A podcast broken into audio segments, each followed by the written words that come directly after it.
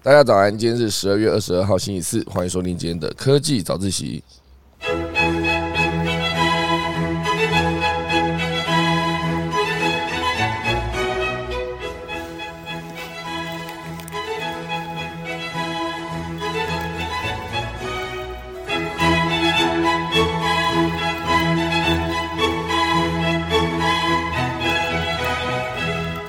好的。这一期呢，要跟大家分享就是上周没有分享到的商业周刊的封面故事，也就是底部点火的一年二零二三年经济大预测。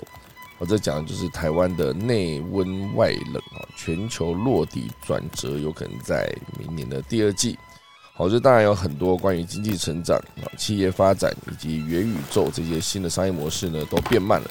但是最坏的谷底还没到，好，所以这就是这一期的商业周刊的封面。还有很多关于，比如说印度，哦，印度的再起飞，还还有鼓励大家在美债以及油或者铜，还有新兴市场的探底布局的好时机。然后最后呢，还会再跟大家带到就是图解二零二三年。我觉得今年二零二二嘛，到了明年的二零二三年的时候，就是我们的迪士尼满一百岁，哦，迪斯迪士尼一百岁，一百岁哦。还有一个就是二零二三年对特斯拉来说也是他们的二十周年，我很难想象哦，二零零三年特斯拉就成立了，到现在二零二三年特斯拉满二十年，哦，所以有很多关于明年的经济相关的预测，就是鼓励大家多多的消费，哦，就是希望明年经济有一个更好的复苏。钟声过，开始今天的科技早自习喽。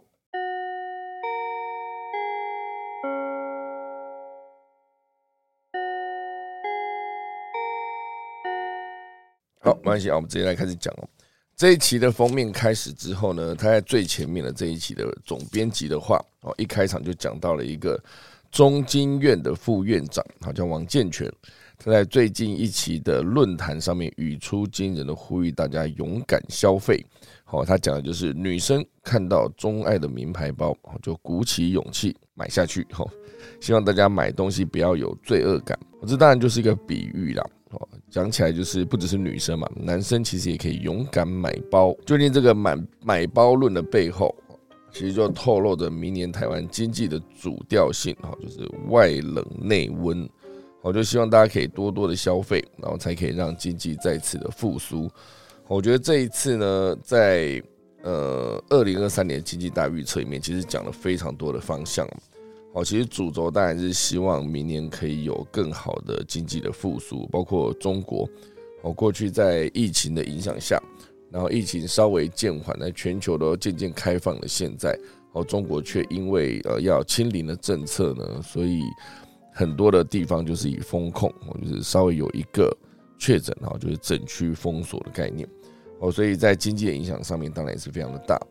哦，所以这一次呢，以二零二三年的经济来看，哦，这个列出了一个从两千年到现在啊，二零二三年的整整个大概二十几年的一个经济指数，哦，就是全全世界的美元指数，哦，就是从两千年开始到二零二三年，哦，二零零三年那时候又是网络泡沫，又是 SARS 大流行哦，好，所以那时候是最低点，基本上跌到两百以下。然后后来在低点到高点是二零零八金融风暴之前呢，也是有了一段高点哦，涨幅大概一百四十五趴，哦就达到了两百多啊四百多，从两百多变四百多。那当然好景不长哦，到二零零八年的金融风暴，然后雷曼嘛，雷曼那时候倒闭哦，这件事情是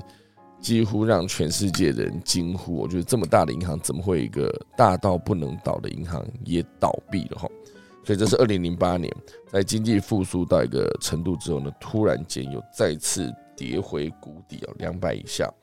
然后接着呢就慢慢的复苏，到了一个二零一六年哦，又算是一个量化宽松时代的开始，有一个高点，差不多又到了四百多，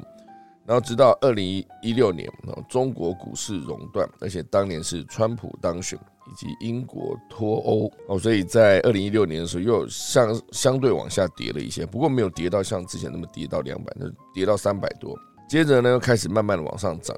也有涨到呢涨到一个高点哦，算是基本上已经达到六百多了哦，就是二零二零年疫情之前又达到一个最高点哦，川普当选反成一个白天鹅，市场的不确定性消失，最高点到二零二零年的开始哦一月哈最高点，突然间一个疫情哦，直接又再次往下跌，哦跌到又变成三百多，COVID nineteen 爆发，跌到非常的低哦，那低归低，到了二零二一年的时候，慢慢又继续往上涨，到了一个无限量化宽松哦，就二零二二年的时候涨到八百多。所以说整条曲线上是有上有下，可是持续不断的看是一路往上涨的，好，所以低点到高点两年的涨幅又差差不多百分之百，又差不多从这个四百多变成了八百多，非常高，好，这就是整个过去二十年的一个经济。不过如以如果以更呃更宏观的角度去看，啊，二零二三年呢将是变慢的世界，哦，有三个含义哦，一个是经济的成长会变慢。哦，是二零二三年的，呃，美国是温和的衰退，哦，没有成长，可是衰退来说，也不是说突然间的掉下去，而是一个温和的衰退。第二个呢，当然是来自重安全轻效率。过去呢，企业只注重效率，就是什么东西快，什么东西好，马上就去做。可是现阶段哦，你必须有思考更多，要有安全这个角度。好，比如说乌俄战争一开打。整个供应链断裂，大家就去思考说，如果未来继续在公司经营上面，你的资源要往哪里移动，会更注重的就是地缘政治的风险。那第三个慢，哈，就是整个新模式会变慢。哦，其实从过去一年，二零一一年啊，不是二零二一年的十一月，哦，Facebook 改名叫 Meta，全力冲刺元宇宙，到现在，它其实是一个让 Facebook 整个市值腰斩的一个状态。而且过去一年有非常多的新议题哦，一样是去年十一月 NFT 这个议题哦也大量的上架，然后之后呢就导致所有的价格不能说崩溃了，只能说有行无市。还有包括先买后付，还有元宇宙，还有无数的新名字哦，像过去的加密货币交易所持续不断的在破产。哦，所以很多的新模式呢，慢慢的都会被大家有更多人会去持观望的态度，哦，不会这么快速的把大量的资源投到里面去。所以就历史来看呢，二十一世纪以来，哦，虽然出现过好几次的大危机，不论是 SARS 还是金融海啸，市场呢经过数年就会反弹往上，最长就是六年，涨幅空间是五十五趴到一百四十五趴。哦，所以整体来说还是会慢慢往上走，而且是一个现在疫情又在全世界算是慢慢的要销声匿迹的，现在更有可能让我们的经济呢有更好的成长。好，所以以全世界来看，哦，台湾是一个内温外冷，哦，有一个四大经济的关键词，我就分享给大家。这四大是哪四大呢？就是全球经济算是一个滚动式的衰退，啊，这是其中一个。第二个呢，就是通膨会降温，但是升息也会趋缓。第三呢，就是地缘政治成为最大的威胁。然后第四呢，就是台湾的格局是内需喜，外销愁，然后就喜跟愁。我觉得这几个算是未来。明年啊，二零二三年的整个经济的关键词，好，先从全球经济的滚动式衰退来跟大家分享。好，其实我过去听到所谓的硬着陆跟软着陆，都没有办法第一时间想象它是一个什么样的一个做法。好，着着陆这件事情，我就顶多只能想象哦，一个飞机在大家有在搭飞机的时候，就想说有些机长。会觉得他的技术很好，着陆的时候呢是没感觉的，哎，飞机就这么顺利的降落。那有些的呃驾驶哦，可能也是天后的影响它在着陆的过程中，你会觉得，哎，为什么整个飞机好像咚这样砸在地上的感觉？哦，哦，所以可能就是那个降落的速度跟高度的问题。哦，所以以这个对美国来说。呃，接下来应该说，不要说对美国，对全世界来说，亚洲成为一个全球经济的新引擎，尤其呢，以印度啊算是整个亚洲新引擎的发动者。好，未来呢，印度会有一个很好的一个成长。那当然，这对全球来说都是一个很好的投资机会。好，所以主要就是相对于美国跟欧洲这些已开发的经济体，慢慢的减速。二零二三年呢，亚洲渴望提供更多的成长新力道。哦，当然还有中国了。哦，中国也是复苏中。哦，因为疫情期间让中国确实受到很大的影响。那当然像日本。哦，日本人口老化依然是隐忧。哦，但是呃，整个亚洲来看，最大的亮点就还是印度。哦，对。经济学家眼中，印度明年的 GDP 呢，在二零二三年跟二零二四年将分别成长六点二跟六点四，好算是非常的大。而且，印度还有一个几个重要的重点，就是全球的离岸外包、数位化跟能源转型。好，这几个议题呢，都有办法让印度在明年变成一个经济成长的领头羊。然后，印度呢，也有望在二零二七年超过日本跟德国。哦，超过这两个前第三名跟第四名啊，就是他自己就可以独居世界的第三大经济体，哦，就是美国、中国之外的第三大经济体，并且呢，在二零二三年哦，二零三零年拥有第三大的股票市场，哦，这是现阶段很多的分析师呢对印度的一个看法。明年成为亚洲的经济成长领头羊，二零二七年成为世界第三大经济体。二零三零年拥有世界第三大的股票市场，好，都是一个预测。好，当然印度待解决的问题还是很多了哈。好，那刚才呢是呃经济关键字的第一个，好，那第二个经济关键字就是通膨降温、升息趋缓。因为现阶段呢，全世界都被高通膨影响，从英国、美国、欧洲央行剧烈的升息，一路到后来。哦，所以德意志银行的报告就表示哦，未来一年的通货膨胀率将会越来越低。哦，这是因为大宗商品的价格涨势呢渐渐的停歇，哈，供应链也逐步的恢复，然后还有央行的升息也开始收效。哦，所以物价虽然还是会涨，哦，可是不会像过去一年一样哦涨得这么夸张。因为通膨其实是听到就会觉得很。不 OK 的一件事情哦，一旦涨下去的话，对，就是你口袋里的钱会变薄，账户里、银行里面的账户的钱也会变少。应该说钱没有变少，价值下降哈。好，所以这当然就是通膨如果没有这么严重的话，呃，但是物价持续涨还是有很多可能性哦，包括缺工潮哦，很多地方你想要花钱请人却请不到。缺工潮也有可能导致这个工资上涨，那工资一上涨，就是通膨的螺旋又会持续往上升哦。好，这是第二个，通膨降温，升息趋缓。第三个呢，会讲到地缘政治哦，我就是亚洲会上演自由跟专制的斗争。台海呢，虽然不至于冲突热战，但是这个局势呢，还是非常的诡谲多变。这是经济学人预测。全球最紧张的局势在二零二三年呢，依然是持续。未来还是可以看到所谓的自由主义跟专制主义下的全球大斗争在亚洲上演。当然除了乌俄战争之外，你想想看，二月二十四号开打到现在，那时候觉得诶一个礼拜就结束了，那知道再两天一二二四的话，它就满八个月了。真的慢慢的呃。就是印证了当时很多的专家会觉得说，俄罗斯开打没有什么一两个礼拜把它打完，也没有说一两个月哦，他有可能会想要跟你打十年哦，打到全世界都不在乎乌克兰为止哦。哦，那当时讲觉得有点夸张，就怎么可能会打了这么久？可是现阶段确实八个月还是在作战的状态哦，持续的不断的消耗这个两国的国力。哦，所以除了乌俄战争外，美中关系仍然是全球经济的一个最大的风险。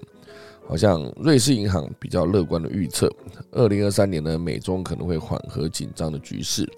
那当然还有其他的悲观者，像是高盛，他就认为美中的关系呢将在二零二三年加速恶化。好，所以。很多的像瑞士银行跟那个高盛，它当然就是世界在经济的这一块就是非常影响力的单位。他们在看美国跟中国，其实就有不同的切入点去看。当然，美中的冲突的热点有一个最重要的地方，就在台湾海峡。好，随着今年十一月，好，美国中国的领导人习拜，好，习近平跟拜登啊会面之后呢，战争的风险稍降。好，不过。未来在台海之间的变化呢，还是有非常多的可能性。哦，所以危机热点，接下来呢，东亚会不会成为火药库呢？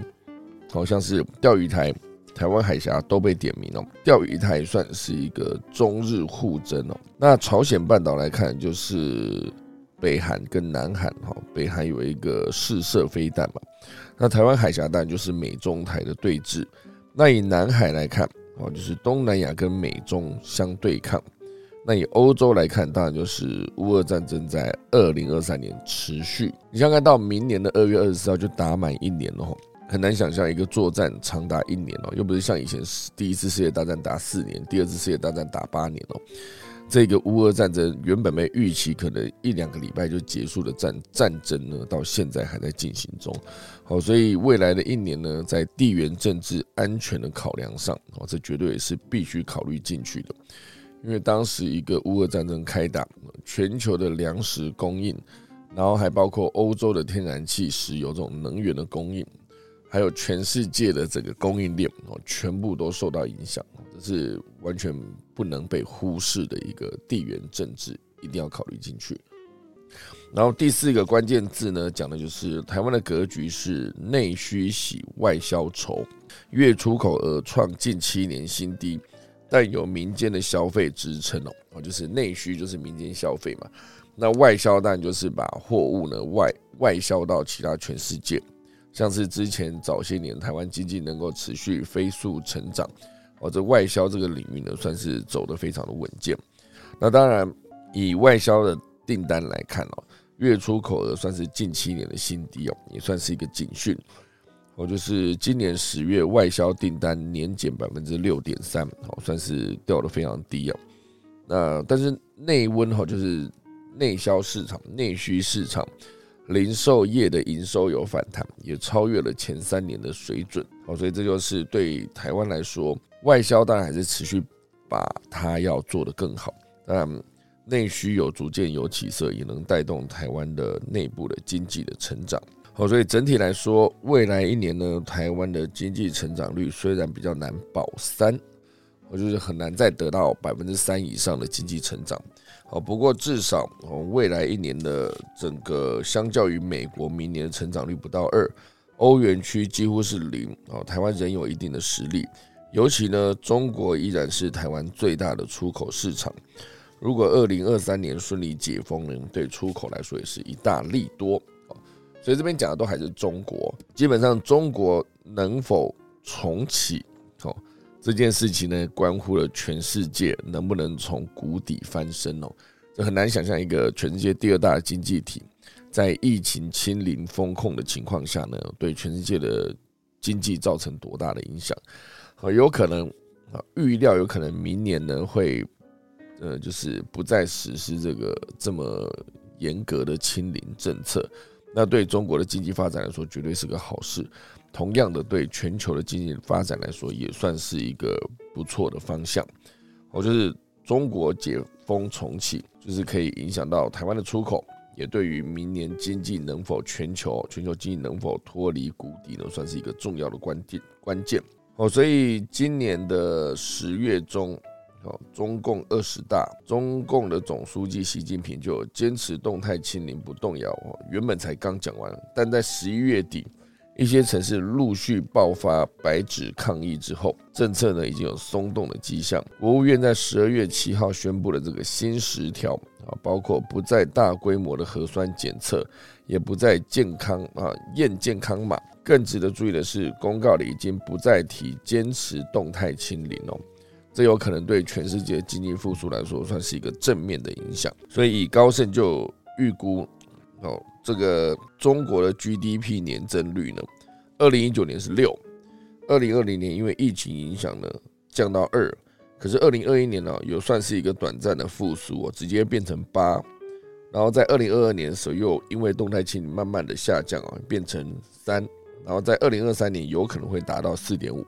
哦，所以算是一个。有起有落，在二零二一年跟二零二零年相比，它的涨幅是非常大的。因为二零二零年是基本上完全是中国很多地方是封城，封到空气都变干净了，因为工厂都停止营运嘛。好，所以这是二零二零年整个完全封锁到二零二一年，哈，算是快速的部分解封，然后经济成长率直接飙破八，非常的高。那当然以消费力来看哦，这个风控的政策呢，加上房市不振，所以现阶段呢，中国的内需相对比较疲软。那所有民众花费上面，可能就是在呃食物、烟草跟饮料上面，还算是一个正的成长。其他的关于教育、文化、娱乐啦、医疗、哦交通、哦居住、家具、服饰等等，基本上全部都是负的成长。好，所以这几个全部都是中国这个角度来看全球的经济，就会看到中国对全球的经济影响其实还是相对比较大的。中国之后的内转化，哦，就是都靠它的内需市场来让经济成长，哦，就有可能。让未来这个经济成长受阻，希望未来几年呢，外资可能会开始反转下滑。不管他们的风控解封、打压或者救助方式，现阶段看起来就是中国的房市哦，就包括像恒大这样子的开发商，过去十年疯狂借贷来建造更多的公寓之后，房市现阶段对中国人来说供过于求。约有二十八亿平方公尺的房地产是闲置的，就想象十倍的台北市的面积哦，有房子盖在上面，可是没有人要住哦，因为这一些供过于求，盖太多了。所以很多时候，其实我我跑到一些，比如说我觉得好像比较乡下的地方，发现诶，他那边盖房子盖了一整片哦，我都很好奇他到底住房率有多。多就是晚上很好奇去看，就发现其实好几栋里面有灯亮灯的，其实没有几间哦，就觉得哎，房子盖这么多，就是供过于求的状况下，对这个建商来说真的是 OK 的吗？当然，现阶段有非常多的名家或者大师啊，包括像这一个一九六七年出生的这个马克布莱斯，哦，他算是一个《愤怒经济学》这本书的作者，哦，所以他就有提到说，现阶段呢会进入这个资本主义四点零。哦，它里面有列出来哦。之所以有四点，一定是因为之前有一点零、二点零、三点零、四点零。哈，他这边讲的就是一点零版本版本的资资本主义哦，资本主义是一八三零到一九四五哈，横跨了一百一十五年。这边讲的就是资本主义在全球兴起哦，所以呃，在一九四五年到一九八零年。就我出生的那一轮，这个是资本主义的二点零版。我觉得当时呢，是为了要解决大失业的问题，呃，各国都拥有强力的工会，并且创造相对平等的社会。好，就是一九四五到一九八零这个大概三十五年间，三点零版哈，资本主义的三点零版是一九八零到二零二二年，好，这四十二年间，解决就是资产无效率的问题。透过各国统一制度的央行呢，来达成自由的全球市场啊，这就是之前的资本主义的三个版本。现阶段呢，这个愤怒经济学的作者他有提到，接下来二零二三年起会进进入这个资本主义的四点零版，主要是要解决这个碳排放的问题。全球能源结构需要调整哈，GDP 成长应该脱离传统化石燃料的使用。好，所以你去思考一下，如果明年所有的企业都以碳排放要减碳来出发的话，很多的他们的整个营运的过程中都会被改变。好，所以这就是一个愤怒经济学的作者哈，马克布莱斯，哦，他是美国布朗大学的教授，他有提到说，我们正面临的经济政治交互呃相互交杂的多重危机，好像是以政治经济来看呢，政治来看呢，俄乌战争。直接影响就是欧洲的能源危机。现阶段呢，英国跟德国哦，就是他们在能源的使用上面，像是英国在今年这么冷哦，那可是他们却没有太多的家户有装暖气。那德国呢，今年一样也是很冷，可是以前可以得到的来自俄罗斯的天然气的供应呢，也断供了。那是不是要回过头再去烧煤炭？这就是德国现阶段面临的能源的问题。那当然，以中国来看，因为强力的封城、坚持清零政策，哦，所以就引发了白纸革命。所以，二零二三年会有更多世界的经济局势的变化嘛？哦，那所谓的黑天鹅跟灰天鹅，大家如果有在关注经济相关的消息的话，会了解这些呃说法，它到底背后代表什么意义。哦，所以以疫情啊或者战争对全球带来的影响其实非常的大。哦，所以这个马克布莱斯呢，他才会提到所谓的这个资本主义四点零，未来最重要就是要解决这个碳排放的问题。哦，如果没有解决，接下来公司的营运成本将会大幅的提高，这一点是过去呃从工业革命到现在所有的企业都完全不需要考虑的问题，而在今年应该算是明年开始呢，它算是一个非常重要的重点，必须放在台面上，第一时间一定要顾到的。所以这是为什么很多的，比如说传统的造车哦，像是呃这些传统的车厂啊，福特哦、GM 等等。这些车厂呢，接下来全部都必须走到电动车的研发跟制造，好，包括像之前福斯啊，包括像保时捷，其实全部都已经走到电动车的领域，这就是一个很好的例子哦。那这也相对变成一个全球的能源哈，毕毕竟这个电动车变成一个主流，好，电动车最核心的一个部件哦，关于它的电池组件这件事情，甚至在往上延伸锂电池好的锂。锂矿，好，就是像呃，在南美洲，哦好像是玻利维亚，还是委内瑞拉，还是秘鲁那边的锂矿，哈，其实算是一个非常多的一个状态。他们也原本想要仿造这个，因为当初阿拉伯、沙特阿拉伯那边挖到石油了，所以很多地方、很多国家都有产石油，然后他们就组成了一个 OPEC，哦，就是针对石油出口可以做一个价格的协调。所以，像南美洲这几个国家呢，原本也想要做一个锂配克，好，就是锂矿的一个输出组织，可是相对的，他们没有这么快的整合，然后直到最近才有这个议题再次发酵，就是针对锂电池的矿，因为毕竟南美的三国在全球的锂矿的矿藏量来说，算是非常的高，好，所以这是未来几年大家一定要关注的一个，你可能企业经营上面。碳排放这是绝对需要去思考的，所以明年碳权很多人就会去抢。之前种树的呢有福了哈，你可以去卖你的碳权，这其实算是一个之前想都没有想过的一个生意。好，接下来呢还有很多关于经济的成长，哦，像是原物料，好，从原物料这个角度出发，像接下来就是油价、铜价之后有可能会探底嘛。另外一个从加密货币的角度来看，哦，币圈的未来，因为加密货币看跌，好，很多的那个加密货币的算是交易所，哦，全部都崩盘，所以让很多我周遭很多朋友叫苦连天哦，他就是当初早知道不要压这么多钱在上面，这基本上已经算是之前二零零八年有个雷曼兄弟倒闭，而引起全球的金融崩溃。在加密货币圈呢，二零二二年基本上已经遇到了两次等同于雷曼等级的一个破产哦。好，所以全球加密货币的报酬率呢应声倒地。好，不管是 FTT 哈、Coinbase 还是以太币还是比特币，哦，全部都是跌到非常的恐怖。所以过去的一整年，哦，就是从这些议题，包括 NFT 啊，一路到现在，看到它起。然后又看它快速的崩盘，哦，算是现在这个时代呢，就是节奏就这么快，有可能快了一整年之后呢，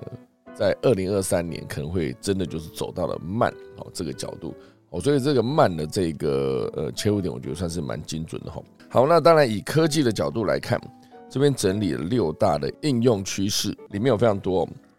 呃，人人都是工程师，然后机器人也可以去营运超市。很好玩，我这边讲的有几个重点哦。第一个就是你不会写程式，你一样能够做 APP 叫网站，哦，这蛮有趣的哦。未来三年内呢，会有百分之七十的应用程式呢开发不再需要工程师，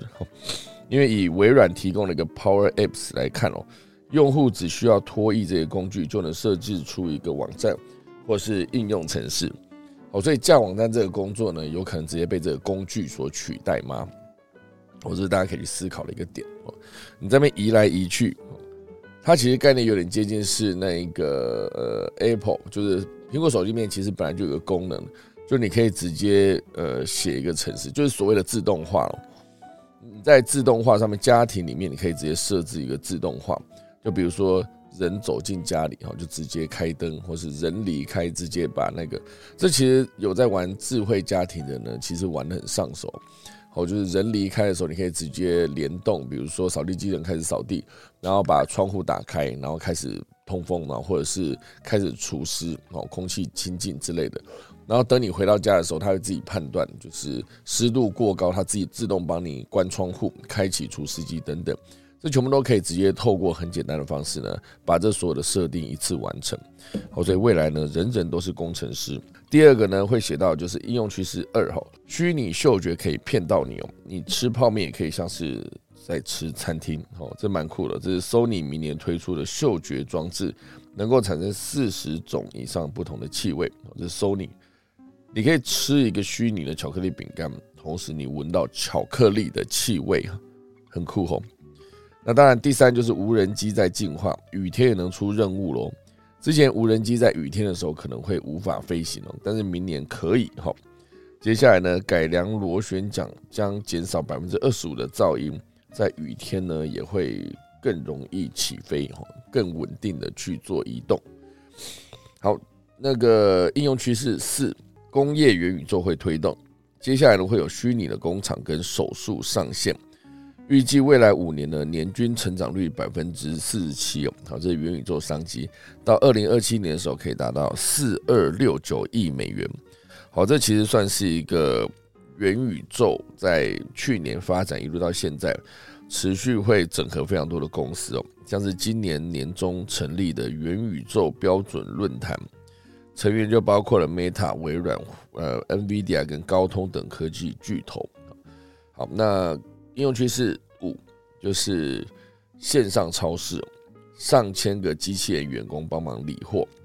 哦，这就是一个全自动的立体仓库。这个技术的市场规模呢，将在二零二七年达到一一八亿美元。好，这个线上超市非常的酷。接下来它就是可以有真的机器人在那边理货，就可以再也不用看到像亚马逊之前讲到，就是整个在比如说圣诞假期哦，黑色星期五的时候。他们会需要大量的加班这个状态。那应用趋势六，计算最有力的原型哦，三 D 列印的赛车可以上路，很酷哦。以前的赛车设计其实非常的贵嘛，那不管是它的轻量化，用钛合金来铸造它的车壳，在接下来你可以用三 D 列印直接去把这辆赛车列印出来，就可以更精准的把这辆车造好，好，所以这很酷。啊，最后面有一个是图解二零二三年，有几个重点哦，就是二零二三年的呃每一个月份哈都有它的重点，像是一月就是美国的消费性电子展 CES 的开幕，人生中一定要去看一次哦。好，那二月呃会有世界行动通讯大会在西班牙的巴塞隆纳开幕，三月会有中国第十四届的全呃全国人民代表大会。而且三月八号，好会有世界经典棒球赛在台中洲际棒球场举行哦，我可以去抢票了哈。三月还有另外一个是第九十五届的奥斯卡颁奖典礼。四月会有全球规模最大的德国汉诺威工业展开幕，同时间好像也可以搭配那个德国啤酒节慕尼黑啤酒节，应该可以去看一下哈。然后五月呢会有 G7 的高峰会在日本广岛。六月好会有土耳其大选哈，就是。呃，土耳其的总统埃尔多端，好，他到底能不能拼连任呢？七月，哦，就是二零二三年的七月，特斯拉就二十岁喽，哦，非常酷哦。而且，呃，八月的时候会有一个 FIBA 男篮男篮世界杯男篮 世界杯，好，在菲律宾跟日本、印尼举行。九月会有 G 团体的高峰会在印度的新德里。而九月呢，九月十二号，苹果可能会发行它的 iPhone 十五，而且九月十三号会有一个底特律车展。好，所以呃，十月迪士尼就成立满一百年了，所以就是一九二三年成立到二零二三年，好满一百岁。好，迪士尼十月，然后到十一月的时候呢，会有亚太金融合作会在旧金山举行，还有十一月三十号的联合国气候变化大会，那就是 COP twenty。eight 哦，第二十八好，这个联合国气候变化变化大会。那十二月呢，就是日本跟东协签订五十周年的特别峰会，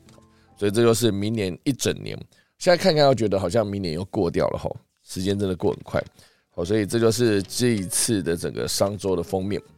完美的讲完了，真是蛮顺畅的哈。所以总之呢，这个上礼拜没有分享到的专题呢，今天就分享给大家。那我就先准备来打下课钟喽。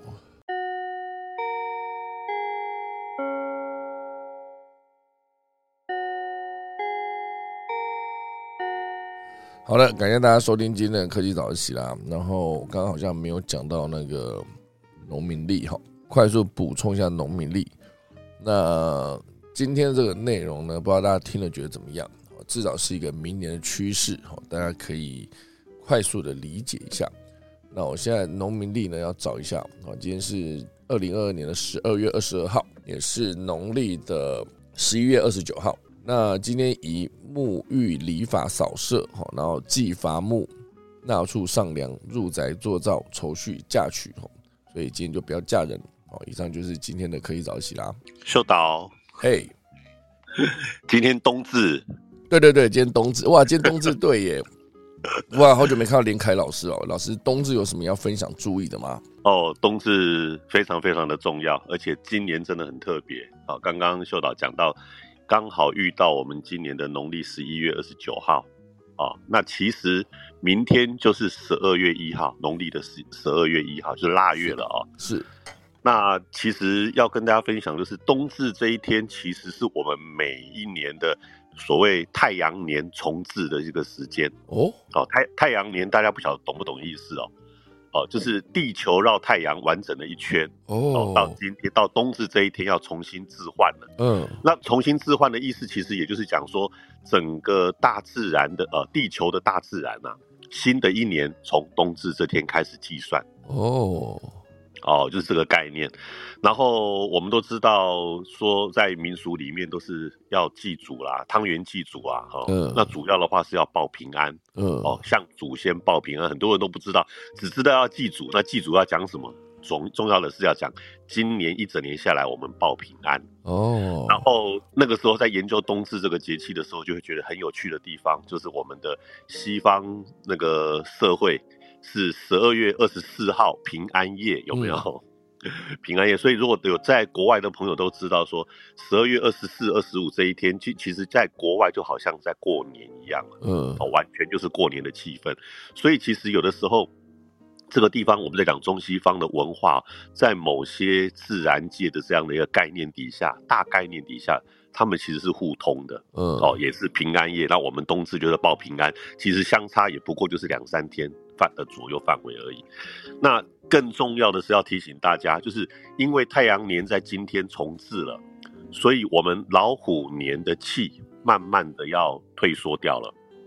然后我们的兔年哦，也是明年兔年的气开始要衔接进来。所以，我们今年属老虎跟属猴子的朋友的犯太岁，也算是在今天准备要做一个总结。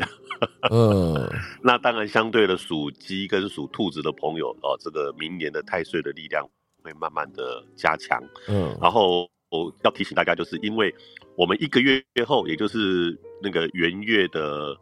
二十二号，一月二十二号，刚好跟现在相差一个月，就是我们的大年初一。农历大年初一，所以很很快，今年很快就会过年，所以也就是在我们的这农历十二月当中哦，它整个月份就是最后的这一个月份，会影响的就是我们的明年度的一个抽样抽样调查，也就是我们在兔年的状况会好还是不好，其实在今天开始哦，到农历除夕之前的这一个月，它会相当程度的反映我们明年的运势。嗯，这一点很重要。我记得这个好像去年也有跟大家分享过，所以提醒大家，就是从今天到大年初一的这一段一个月的时间，一定要让自己保持好心情。嗯，因为这会影响你明年度的运势。哦，这是我们这个冬至啊，呃，从刚刚的凌晨五点四十七分一到，这个冬至点一过后，太阳年重置了。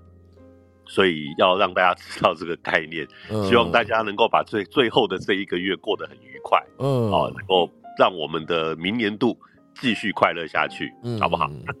好，今天就是吃汤圆的一天啊！今天就大家有空可以去吃一下哦。今天桂冠汤圆可能又要卖翻了哈。我想，哎，你想看去年那个他的巧克力汤圆是去年吗？还是前年了？有一个巧克力汤圆的消息，我觉得到到最后那个那个好像是因为那个卖巧克力的厂商好像出了什么问题，所以桂冠就被烧到，最后就把巧克力汤圆全部下架，然后把那个所得全部捐捐做公益这样子。是去年吗？还是前年？我有点忘了。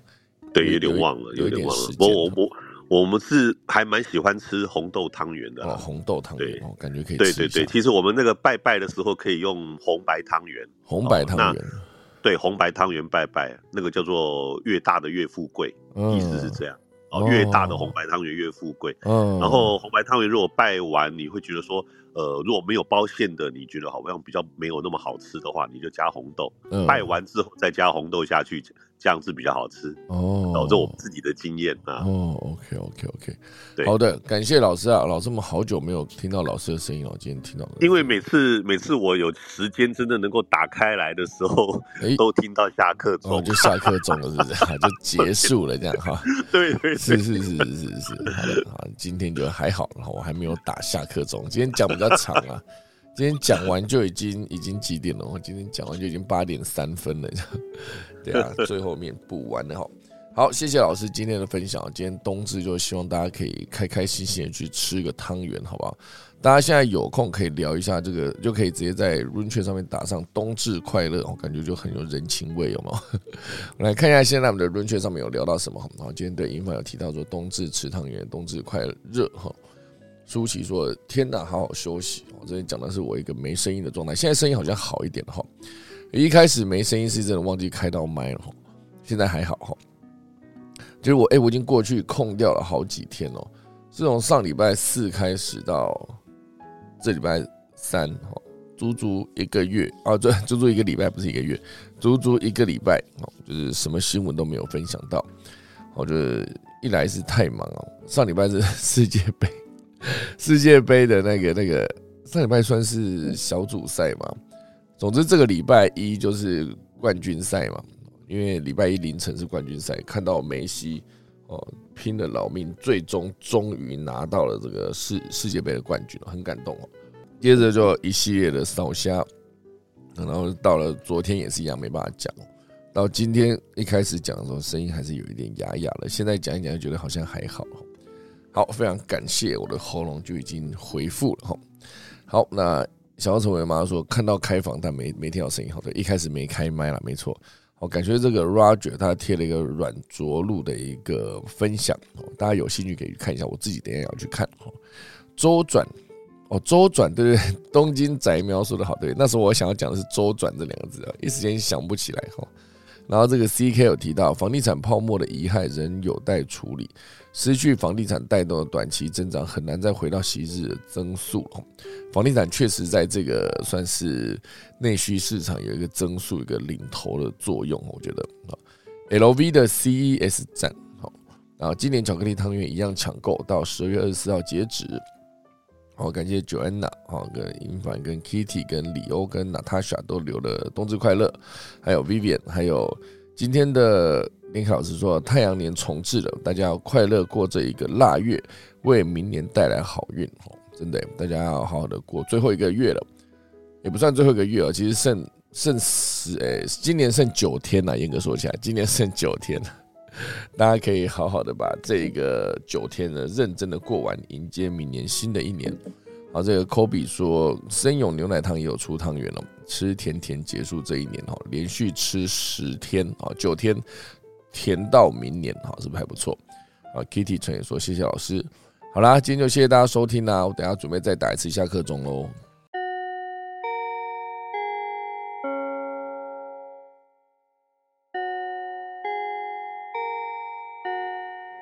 好的，今天就谢谢大家收听那，我们就明天十二月二十三号礼拜五再见，大家拜拜。